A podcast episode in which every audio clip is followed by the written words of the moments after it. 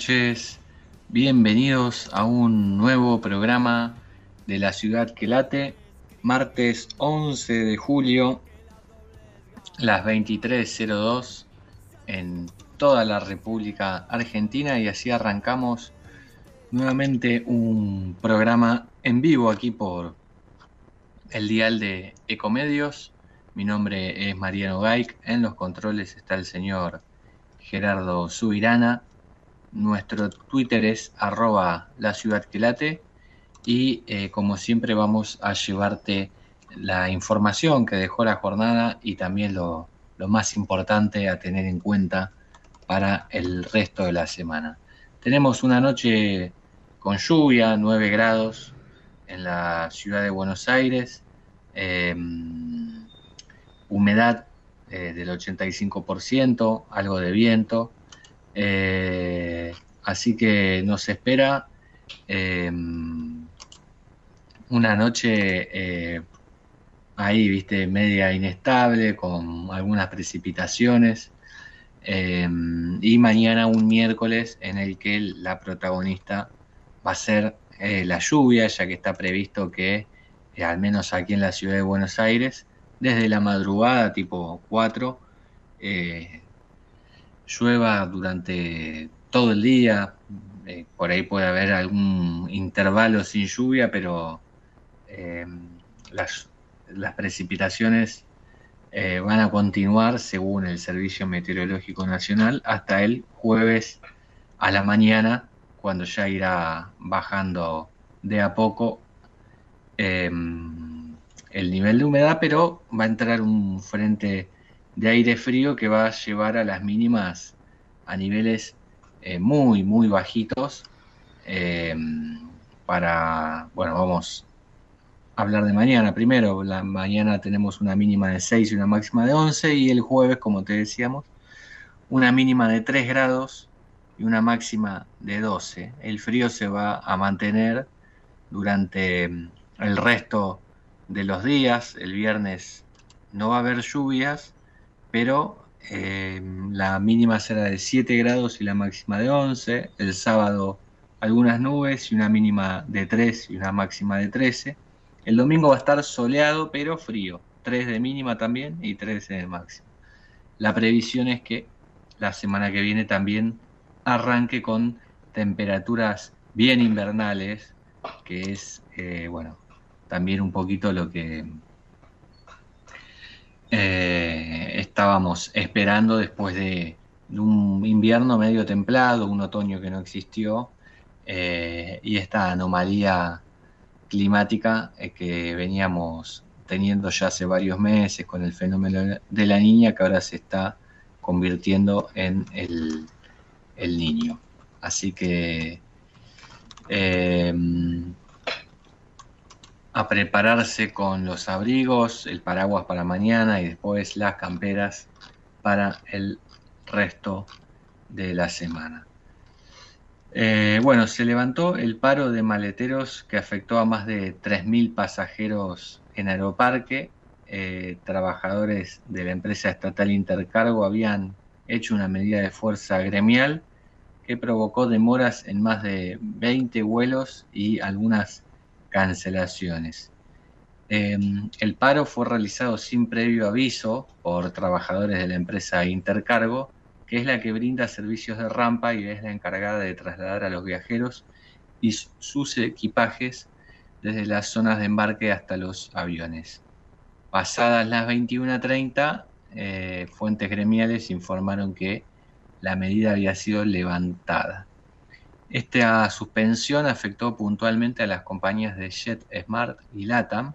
La primera contabilizó más de 11 vuelos con demoras em, y al menos 5 eh, cancelaciones. Em, el paro comenzó pasado el mediodía y un caos de inmediato en el aeroparque Jorge Newbery, donde eh, hubo bueno, varias filas y eh, el malestar habitual por estas complicaciones, así que bueno, por suerte ya eh, se levantó el paro y todo empieza a retomar su normalidad.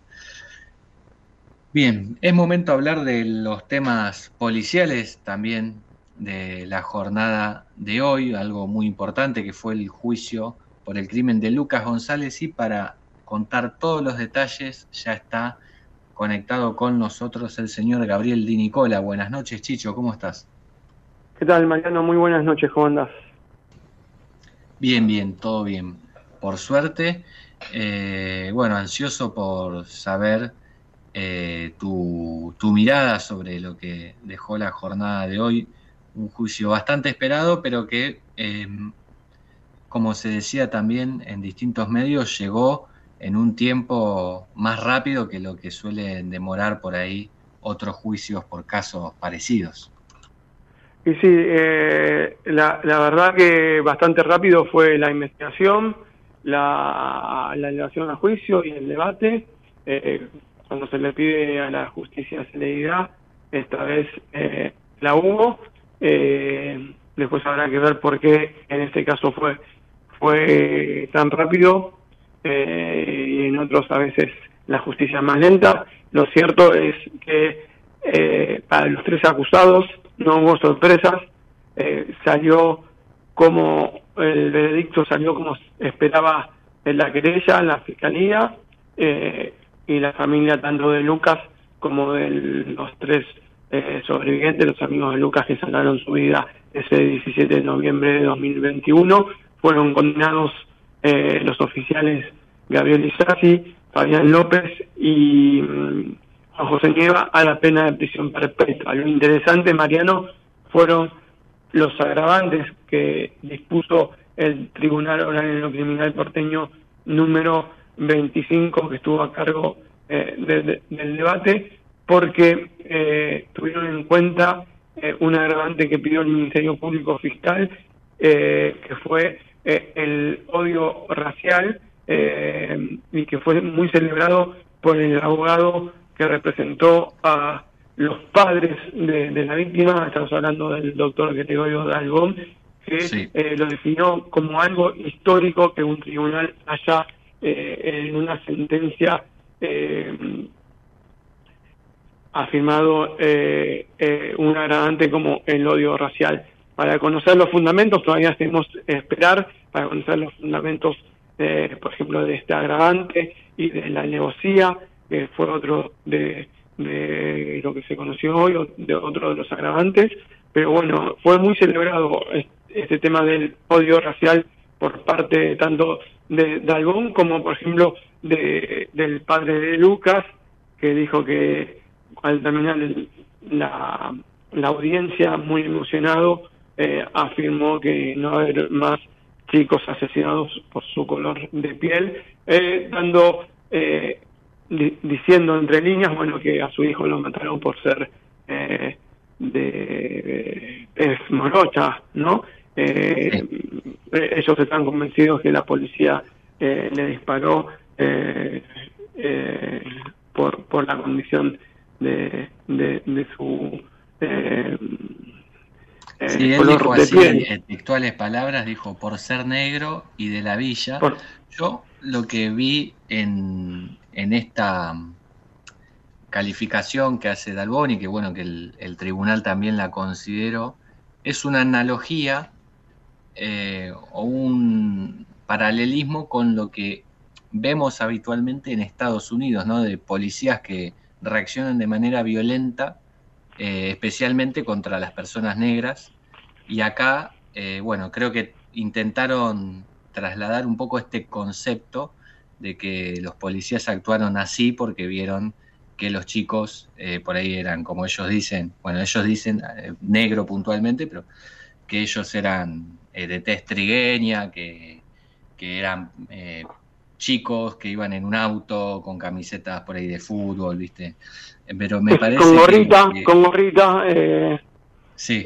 gorrita con misera. yo creo que ya lo hablamos en una oportunidad, Mariano, pero yo, yo estoy seguro que te recordé, quizás cuando empezó el juicio, otro, otro hecho muy similar que ocurrió hace 20 años. Eh, creo que 21 años va a ser ahora, eh, el homicidio de Ezequiel de Monti, un chico de, también humilde, que fue obligado a tirarse a Riachuelo a nadar sin saber nadar por oficiales de la Policía Federal. Y, también ahí se decía que, que los oficiales y oficiales de la Policía Federal condenados lo hicieron porque eran chicos humildes eh, y mm, no, no olvido más la palabra de, eh, de el abogado eh, José Vera que representaba a los padres de la víctima que textualmente me dijo esto si, si las víctimas hubieran sido de un barrio de clase media alta de, de la ciudad de Buenos Aires eh, no, no pasaba. Eh, los patrulleros, los, eh, si un patrullero encontraba a tres chicos de un barrio de clase media, entre comillas, boludeando a las 4 de la mañana, en vez de tirarlos a, a, Riachuelo o tirarlos a, o, o a tirarse a Riachuelo, los llevaban en su casa el patrullero para que no estén en la calle a esa hora y en cambio estos chicos que eran humildes los obligaron a tirarse en el cachuelo y Ezequiel se murió porque no sabía nadar. Bueno, algo así quizás.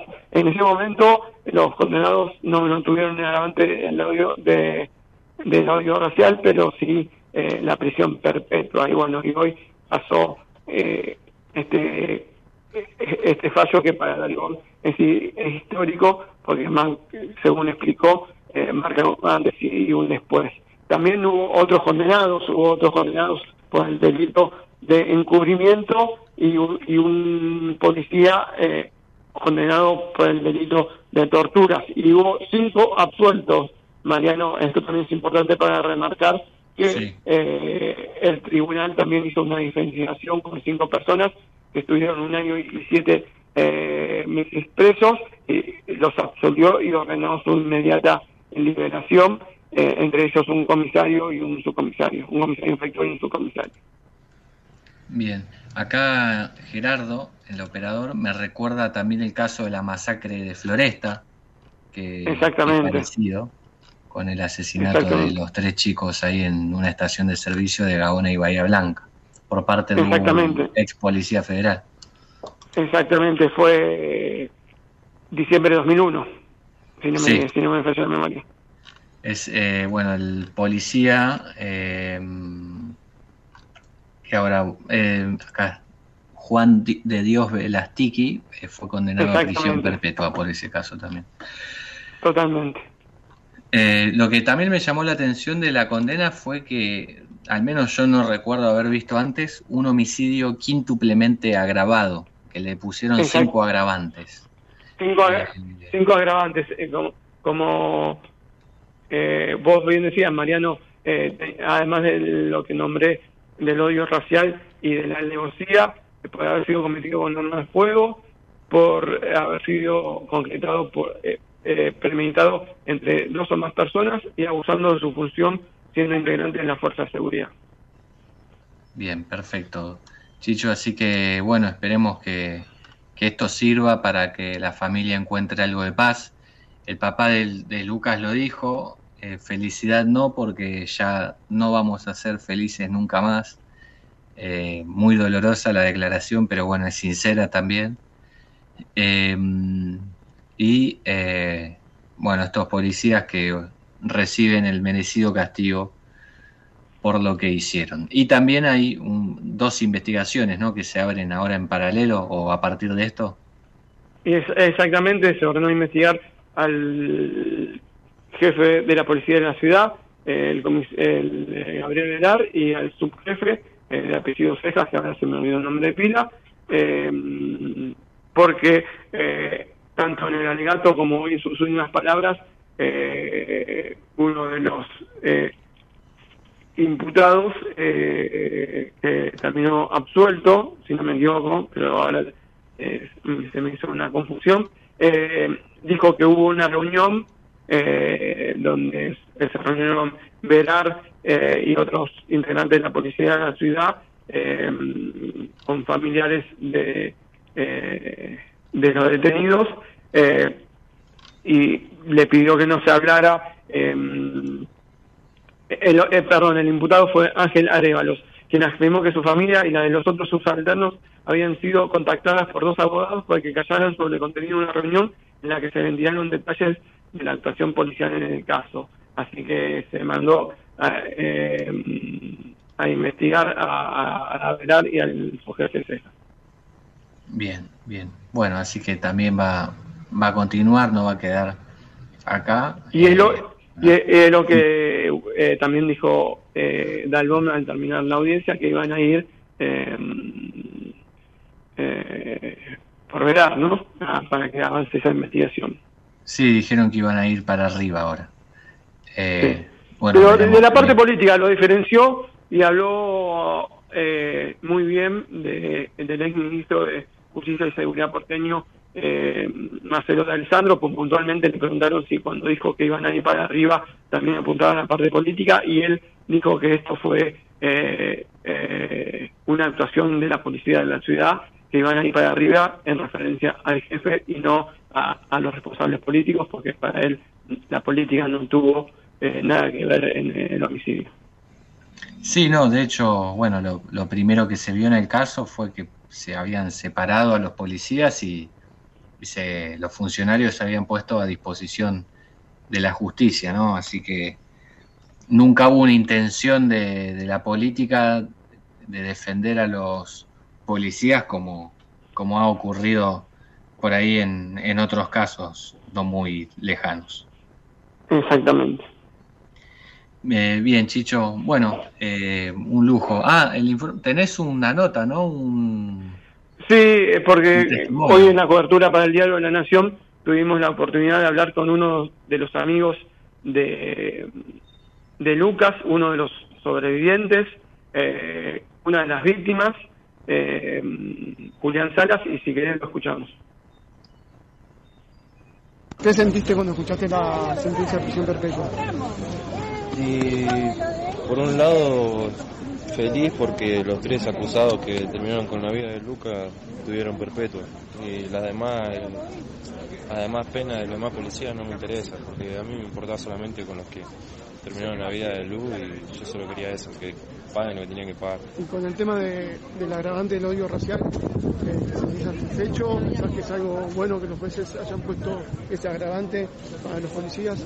Sí, porque ahora discriminan por todo, por si usas una gorra, por si sos negro, por si sos blanco, por si te vestís bien, si te vestís mal. Y la verdad que sí, muy contento con lo que, con lo que dijeron ellos. ¿Se hizo justicia? Sí. Bueno, excelente, la verdad, el testimonio en primera persona de uno de los sobrevivientes de este caso de gatillo fácil o de violencia institucional. Así es, Mariano. Eh, un poco sucio el audio porque estamos en la calle donde estaban muchas, unas 100 personas que se acercaron a mostrar su apoyo y, estaba el ruido de los redoblantes y los bombos que hicieron sonar con vehemencia. Bien. Muchísimas gracias, Chicho. Quédate ahí que ya vamos a una tanda y volvemos con más La Ciudad que Late. En la ciudad podés hacer cualquier denuncia llamando al 911. Es más rápido, simple y no tenés que ir a la comisaría. Conoce todo en buenosaires.gov.ar barra seguridad. Brazos abiertos. Buenos Aires Ciudad. Capacitate de forma fácil y gratuita. Accede al Instituto Legislativo de Capacitación Permanente en legislatura.gov.ar. Legislatura porteña nos une la ciudad. ¿Qué es lo que hace a este municipio distinto? ¿Será su salud y que nos cuidamos entre todos? ¿Los parques y el deporte? ¿Será que vivimos rodeados de verde? Sí, porque la calidad de vida hace todo distinto. San Isidro, municipio. Lanús es el primer municipio en incorporar el uso de armas no letales para equipar a las fuerzas de seguridad municipales que desarrollan tareas de prevención en zonas de alto tránsito como centros comerciales, estaciones de trenes y centros de transbordo. Queremos agentes de seguridad más preparados, especializados y mejor equipados para enfrentar el delito urbano. Informate en lanus.gov.ar. Lanús nos une. La inseguridad golpea a toda la provincia de Buenos Aires. Acá, en Vicente López, tenemos la convicción de combatirla todos los días. Por eso desde hace años venimos sumando tecnología a favor de la seguridad. porque cuantas más cámaras y puntos seguros tengamos, más rápido podemos prevenir y actuar ante los delitos. Tu seguridad, nuestra prioridad. Vivamos Vicente López. Regresamos con más La Ciudad que Late y seguimos en comunicación con Gabriel Di Nicola, eh, que nos trae novedades sobre eh, la Cámara de Diputados.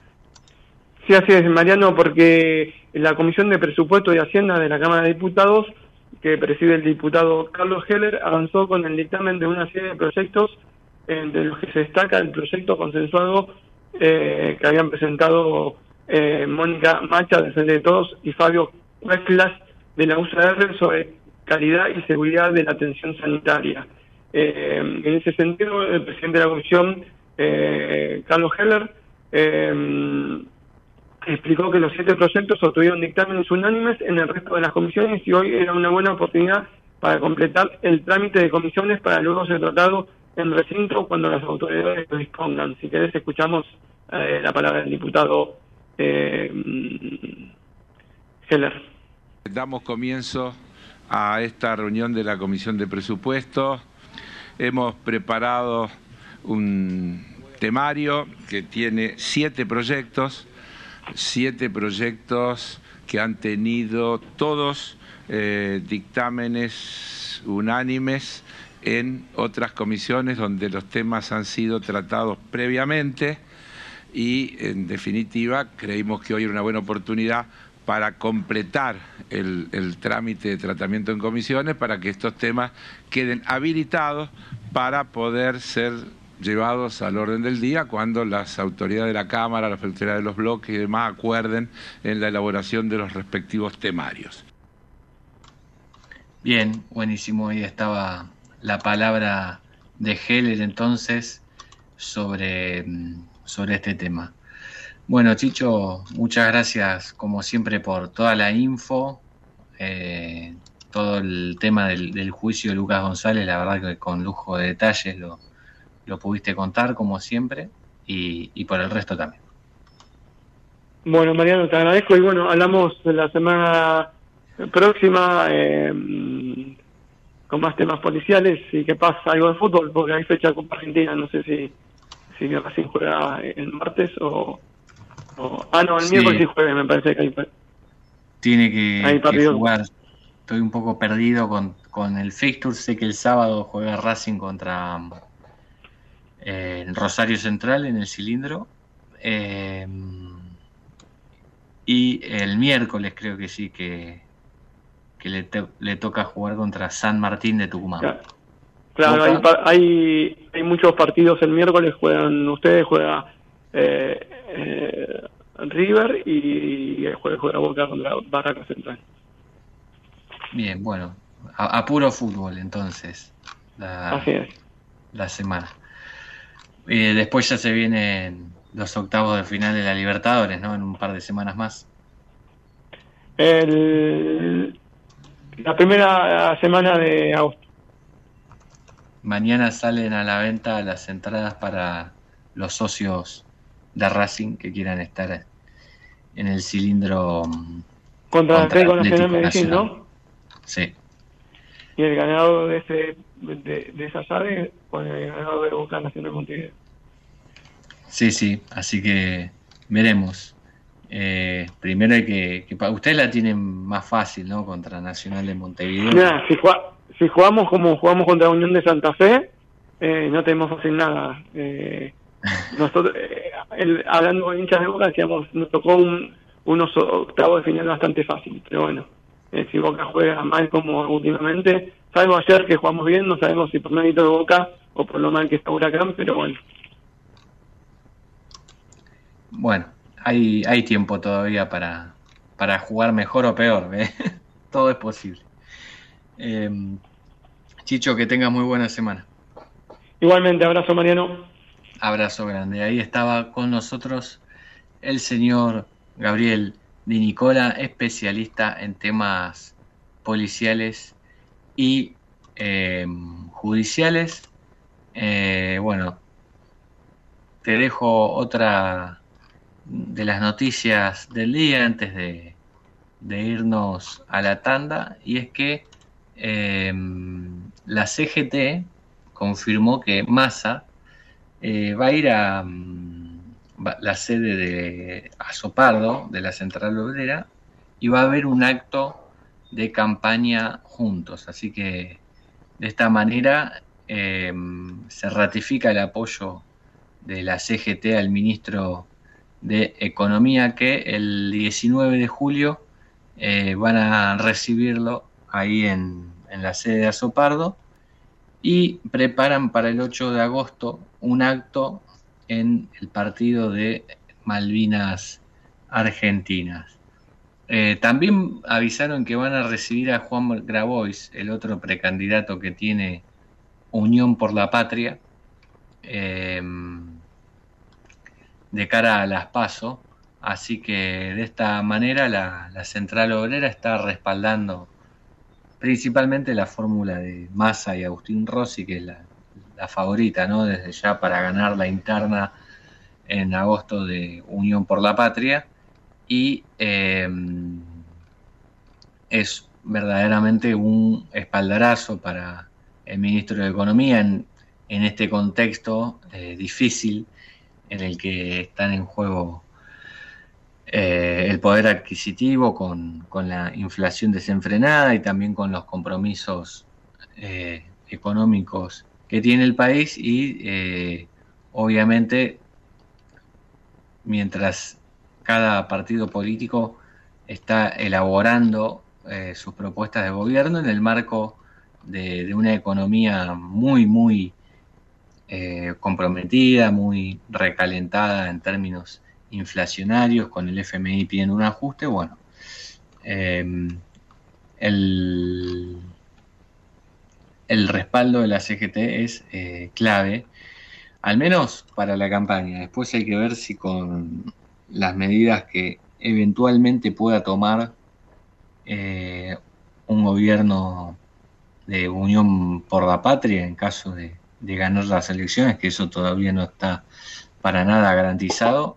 Eh, bueno, hay que ver qué eh, postura tienen, porque no va a ser no va a ser nada fácil eh, la gestión que viene para, para ningún color político, ¿no? va a haber que tomar medidas que no se tomaron no solo durante este gobierno, sino durante el anterior, y bueno, eh, veremos hasta dónde llega la, la, tolerancia de la central obrera para permitir eh, que ese proceso se lleve adelante. Ahora sí, las 23.30, nos vamos a una tanda y ya regresamos con más información.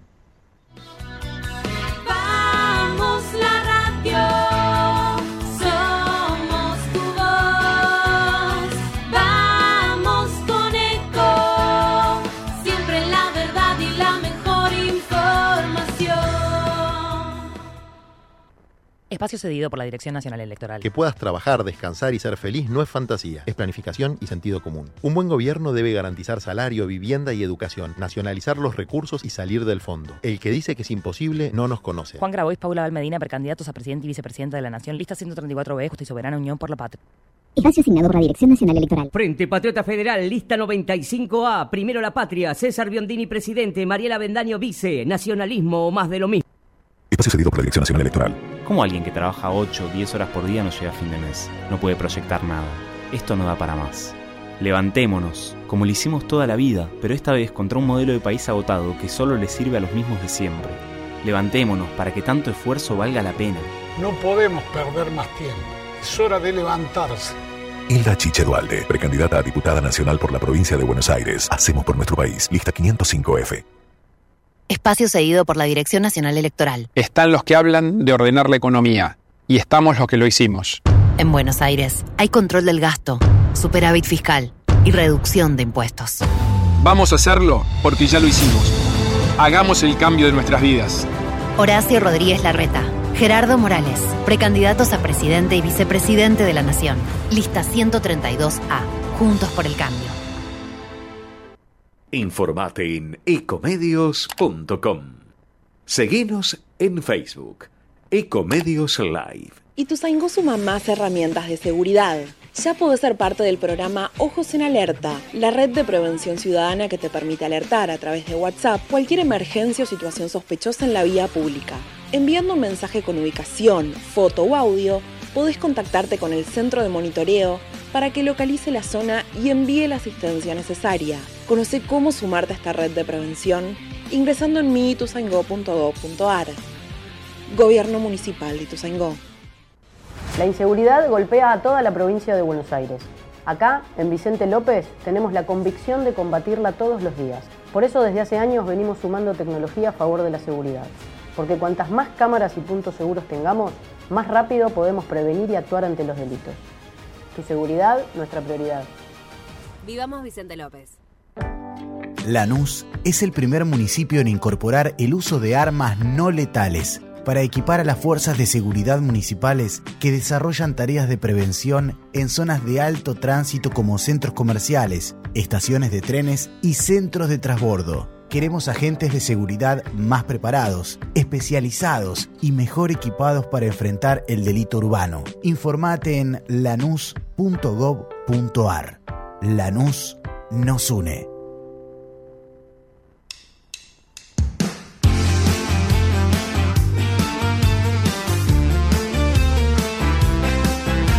Regresamos con más La Ciudad que late. Las 23:34 y eh, llegó el momento de darle lugar a nuestro columnista de deportes, el señor Rafael Crossinelli. Lo escuchamos. Hola Mariano, ¿qué tal? Buenas noches para vos, para el querido operador Gerardo Subirana, para quienes están del otro lado, en una nueva edición de La Ciudad que late, un martes que es la antítesis en cuanto al clima de lo que fue el martes pasado, en lo que es eh, la temperatura acá en la ciudad de Buenos Aires, como un poco describías al comienzo del programa. Hemos tenido distintas fluctuaciones en la temperatura, eh, alcanzando una mínima de 8 grados, una máxima de 13. Se espera eh, índices similares para el día de mañana, con lluvia también, y el jueves extendiéndose la misma eh, para equilibrarse el viernes eh, que va a estar nublado, pero corta el agua. Es complicado este, este invierno con, con el frío, la lluvia, eh, la hora pico, donde las personas empiezan a amontonar en los medios de transporte públicos. Entonces, más que nunca hay que tener paciencia, hay que tratar de evitar las horas pico. Yo, por lo menos, en mi caso, eh, lo trato de hacer. Si no pude terminar, no pude salir eh, antes de las 16, bueno, me extiendo hasta las 18, 19 horas para, para emprender el regreso a casa a esa hora, porque si no, uno bien sabe que en el marco de las 17 y las 19 el tránsito es caótico, es muy complicado, es mejor eh, perder un minuto, un rato en la vida que cansar, cansarse de estrés. Pero es un ejercicio propio, un hábito.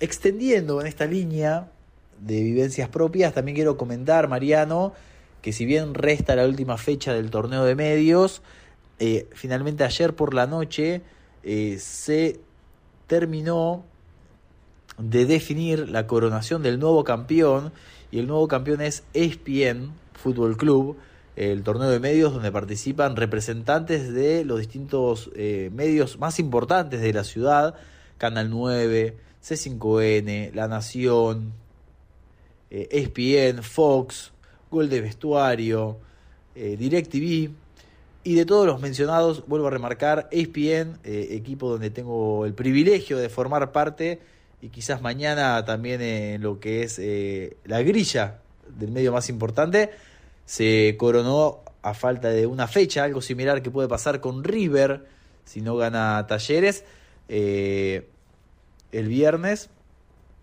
Bueno, eh, pasó eso con ESPN, un gran equipo, amigos y conocidos de la casa, Diego Davico, Santiago Espina, Santiago Amante, Lucas Pérez de Milo, bueno, varios personajes que están en la tanda, que acompañan a Gustavo López, a, el Pollo Viñolo, a Diego Latorre, eh, y ayer por la noche en el torneo amateur más importante de medios eh, hubo un nuevo campeón.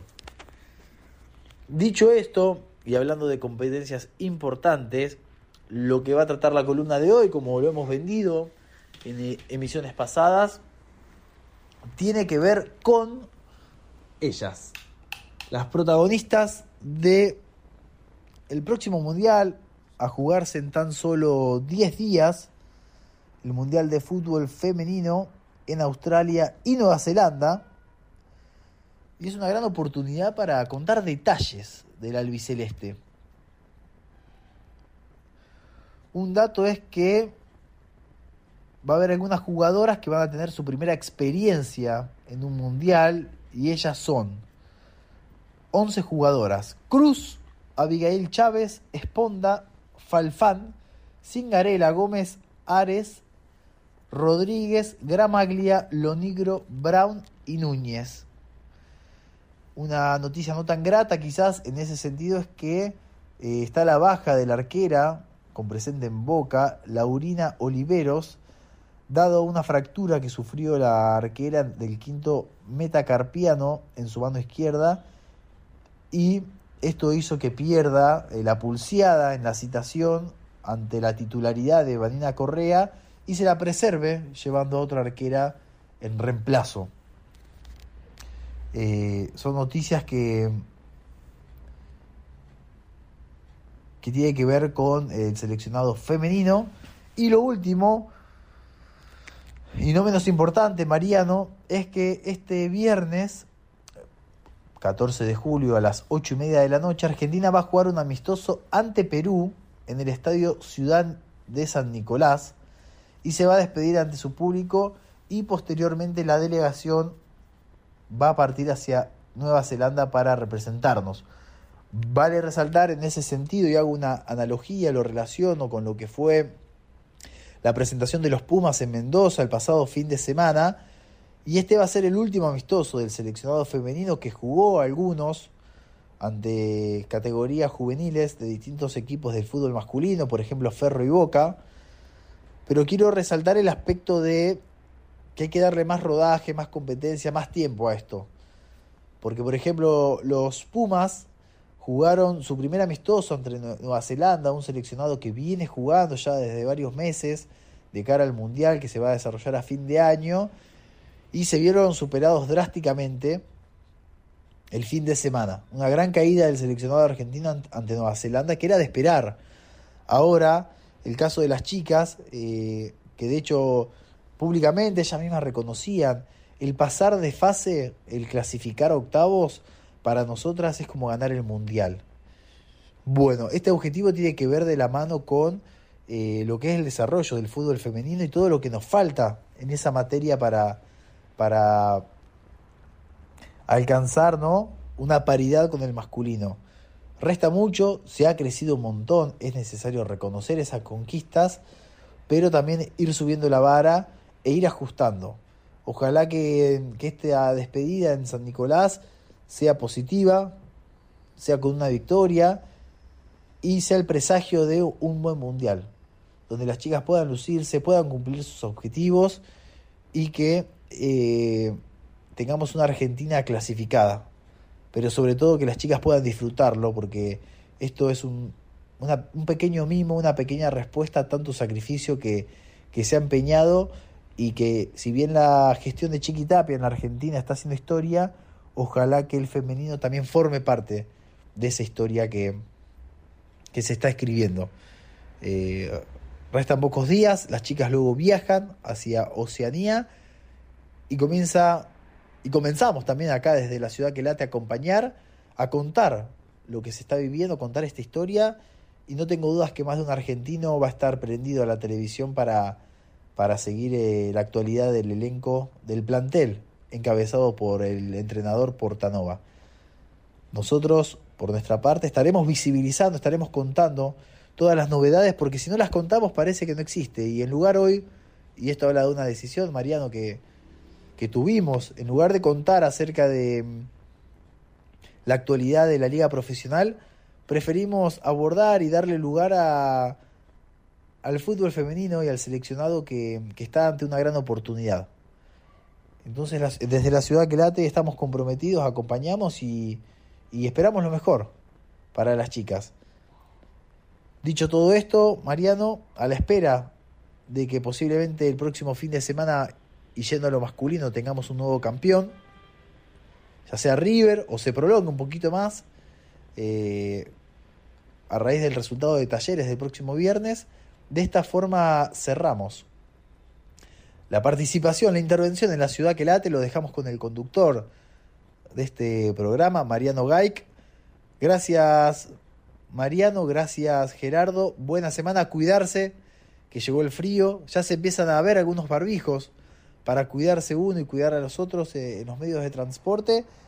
A abrigarse, a llevarse paraguas y a tener una buena semana de cara a la cuenta regresiva, tanto para el Mundial Femenino como para las PASO, que ya comenzó el reloj de arena. Un abrazo. Chao. Te vi, juntabas margaritas del. Ya sé que te traté bastante mal. No sé si eras un ángel o un rubí, o simplemente te vi. Te vi, saliste entre la gente a saludar. Los astros se rieron otra vez. La llave de mandala se quebró. O simplemente te vi. Todo lo que diga está de más.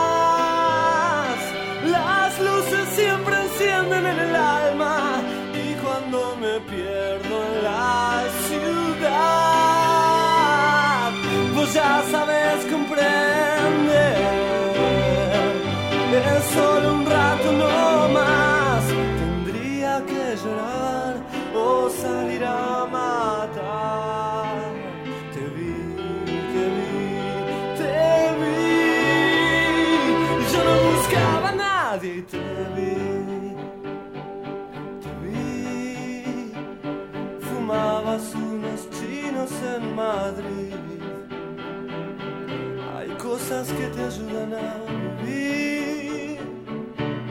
No hacías otra cosa que escribir. Y yo simplemente te vi. Me fui. Me voy de vez en cuando a algún lugar. Ya sé, no te hace gracia este país.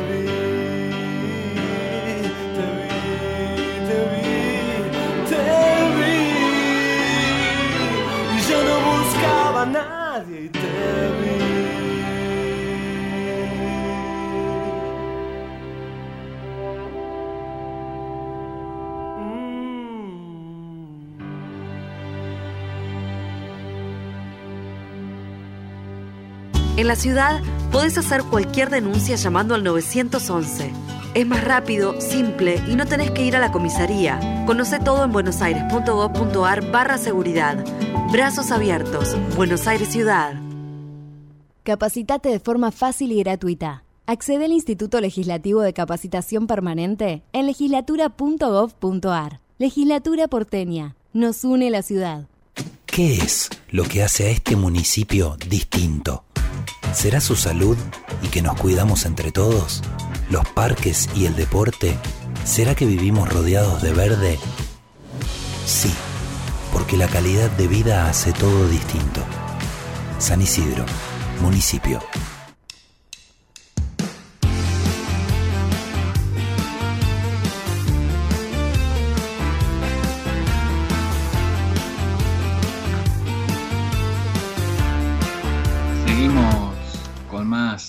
Ciudad.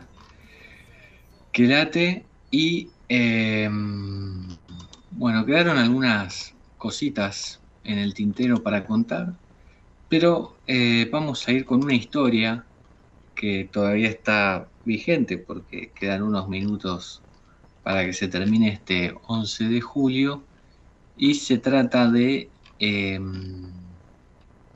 el aniversario número 60 del hundimiento de un buque de pasajeros en el Río de la Plata. Se trata del Ciudad de Asunción, que se hundió el 11 de julio de 1963, después de chocar contra el casco de otro barco hundido en el Río de la Plata, y en esa tragedia murieron 53 personas. Bueno, el barco eh, unía la capital uruguaya de Montevideo con Buenos Aires. Había partido el 10 de julio de 1963 en una noche con bastante niebla. Esa situación había mm, causado que se suspendieran los vuelos desde el aeropuerto de Uruguay y eh, también se había cancelado el barco que iba a salir de Buenos Aires a Montevideo, el ciudad de Montevideo. Pero el ciudad de Asunción, que estaba previsto que zarpara desde Montevideo a Buenos Aires, eh, sí salió y em, cuando parecía que la niebla empezaba a ceder, en la madrugada del 11 de julio el barco volvió a quedar envuelto eh, por la humedad, por la niebla, y hubo otro agravante que terminó eh, armando un combo fatal, que fue el de la decisión de la tripulación de tomar un atajo para llegar antes. Bueno, ese atajo eh, consistía en evitar el canal de Punta Indio e ir directamente eh, por el medio del río con, con el riesgo obviamente de la falta de profundidad y la escasa visibilidad de chocar con algún obstáculo. Bueno, así fue que entre las 3 y las 4 de la mañana el buque Ciudad de Asunción terminó embistiendo los restos em, de otro barco que estaba hundido allí eh, hace varios años, eh, lo que provocó que em, en pocos minutos después de haber chocado al carguero griego Marionga Kairis, que es el buque que estaba hundido eh, ahí en el medio del río, em, comenzó a entrar agua eh, por distintas partes de la embarcación y el barco empezó, em, primero quedó a oscuras y luego comenzó a hundirse, lo que provocó desesperación de los pasajeros y de la tripulación que no supo cómo manejar la emergencia. Bueno, em, las primeras maniobras de rescate o de evacuación del barco eh, salieron mal, habían pocos botes salvavidas eh, y encima varios de ellos terminaron destruidos por la falta de pericia de la tripulación para bajar esos botes al agua.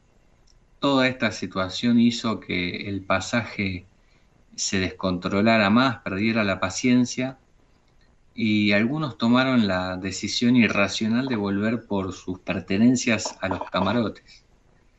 Eh, como no había luz dentro del barco, eh, algunos pensaron que era una buena idea alumbrar eh, el camino prendiendo hojas de diario y de papel con fuego para iluminarse, haciendo las veces de antorchas.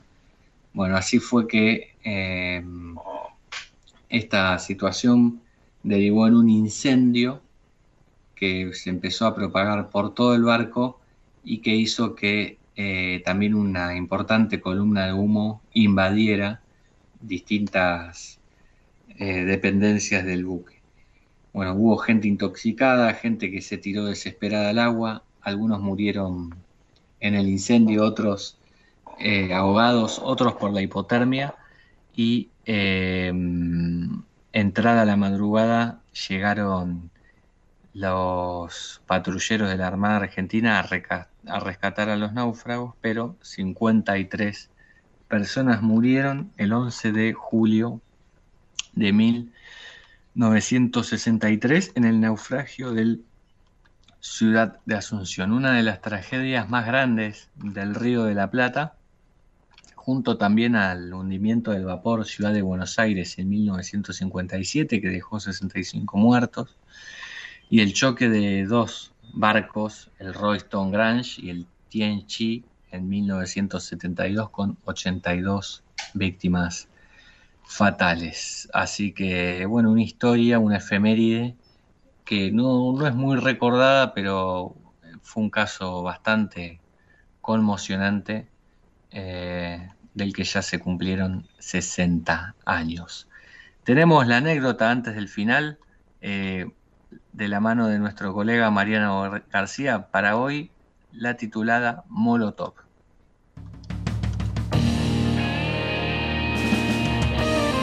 El 4 de marzo de 2022 el ejército ruso llevaba poco más de una semana invadiendo Ucrania.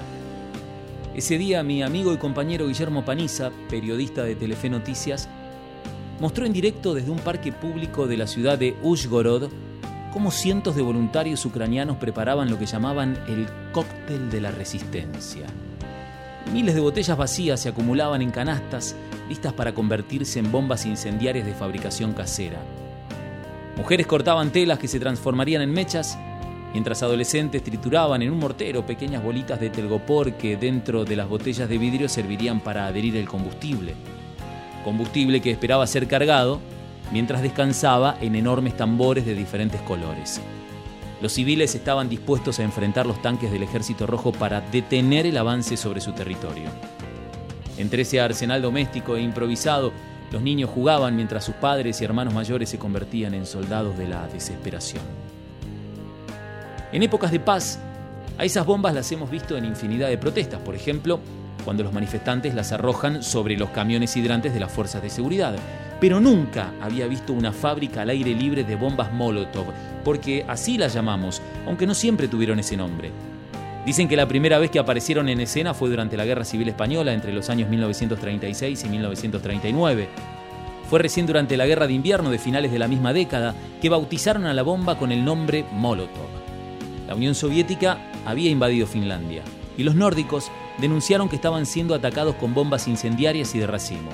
Entonces el comisionado de Asuntos Exteriores soviético, Vyacheslav Mikhailovich Skriabin, alias Molotov, dijo en la radio que eso era mentira y que en realidad les estaban entregando alimentos a los hambrientos del país. Fue así que los finlandeses tomaron con ironía las declaraciones de Molotov y empezaron a llamar canastas de pan a las bombas lanzadas por las fuerzas enemigas. Redoblaron el sarcasmo y cuando atacaron los conductos de ventilación de los tanques soviéticos usando botellas llenas de combustible para que exploten, las llamaron cócteles Molotov, una bebida para acompañar la comida. El político, que había firmado el pacto Molotov-Ribbentrop en agosto de 1939, un tratado de no agresión entre la Alemania nazi de Hitler y la Unión Soviética de Stalin, se convirtió, sin haber sido su inventor, en quien daría el nombre de una de las armas de fabricación casera más populares del mundo.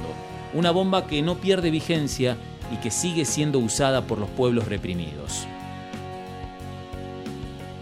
Cada vez que escucho o leo sobre las bombas Molotov, se me viene a la cabeza una imagen.